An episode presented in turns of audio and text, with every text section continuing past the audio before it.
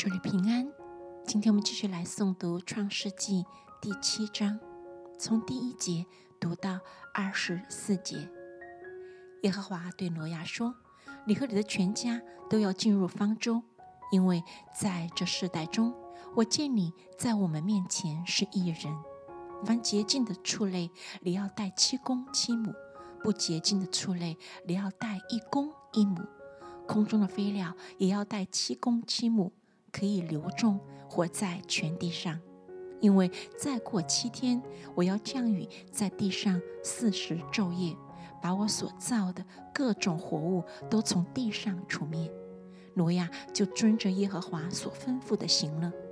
当洪水泛滥在地上的时候，挪亚整六百岁，挪亚就同他的妻和儿子儿妇都进入方舟，躲避洪水。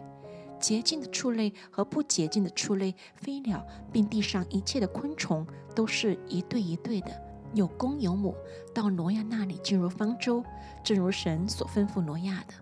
过了那七天，洪水泛滥在地上。当挪亚六百岁，二月十七日那一天，大渊的泉源都裂开了，天上的窗户也敞开了，四十昼夜降大雨在地上。正当那日，挪亚和他三个儿子闪、含、雅弗，并挪亚的妻子和三个儿妇都进入方舟。他们和百兽各从其类，一切牲畜各从其类，爬在地上的昆虫各从其类，一切禽鸟各从其类，都进入方舟。凡有血肉、有气息的活物，都一对一对的到挪亚那里。进入方舟，凡有血肉进入方舟的，都是有公有母，正如神所吩咐挪亚的。耶和华就把他关在方舟里头。洪水泛滥在地上四十天，水往上涨，把方舟从地上飘起。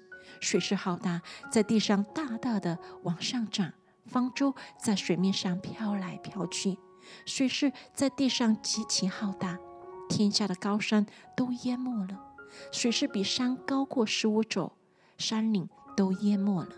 凡在地上有血肉动物，就是飞鸟、牲畜、走兽和爬在地上的昆虫，以及所有的人都死了。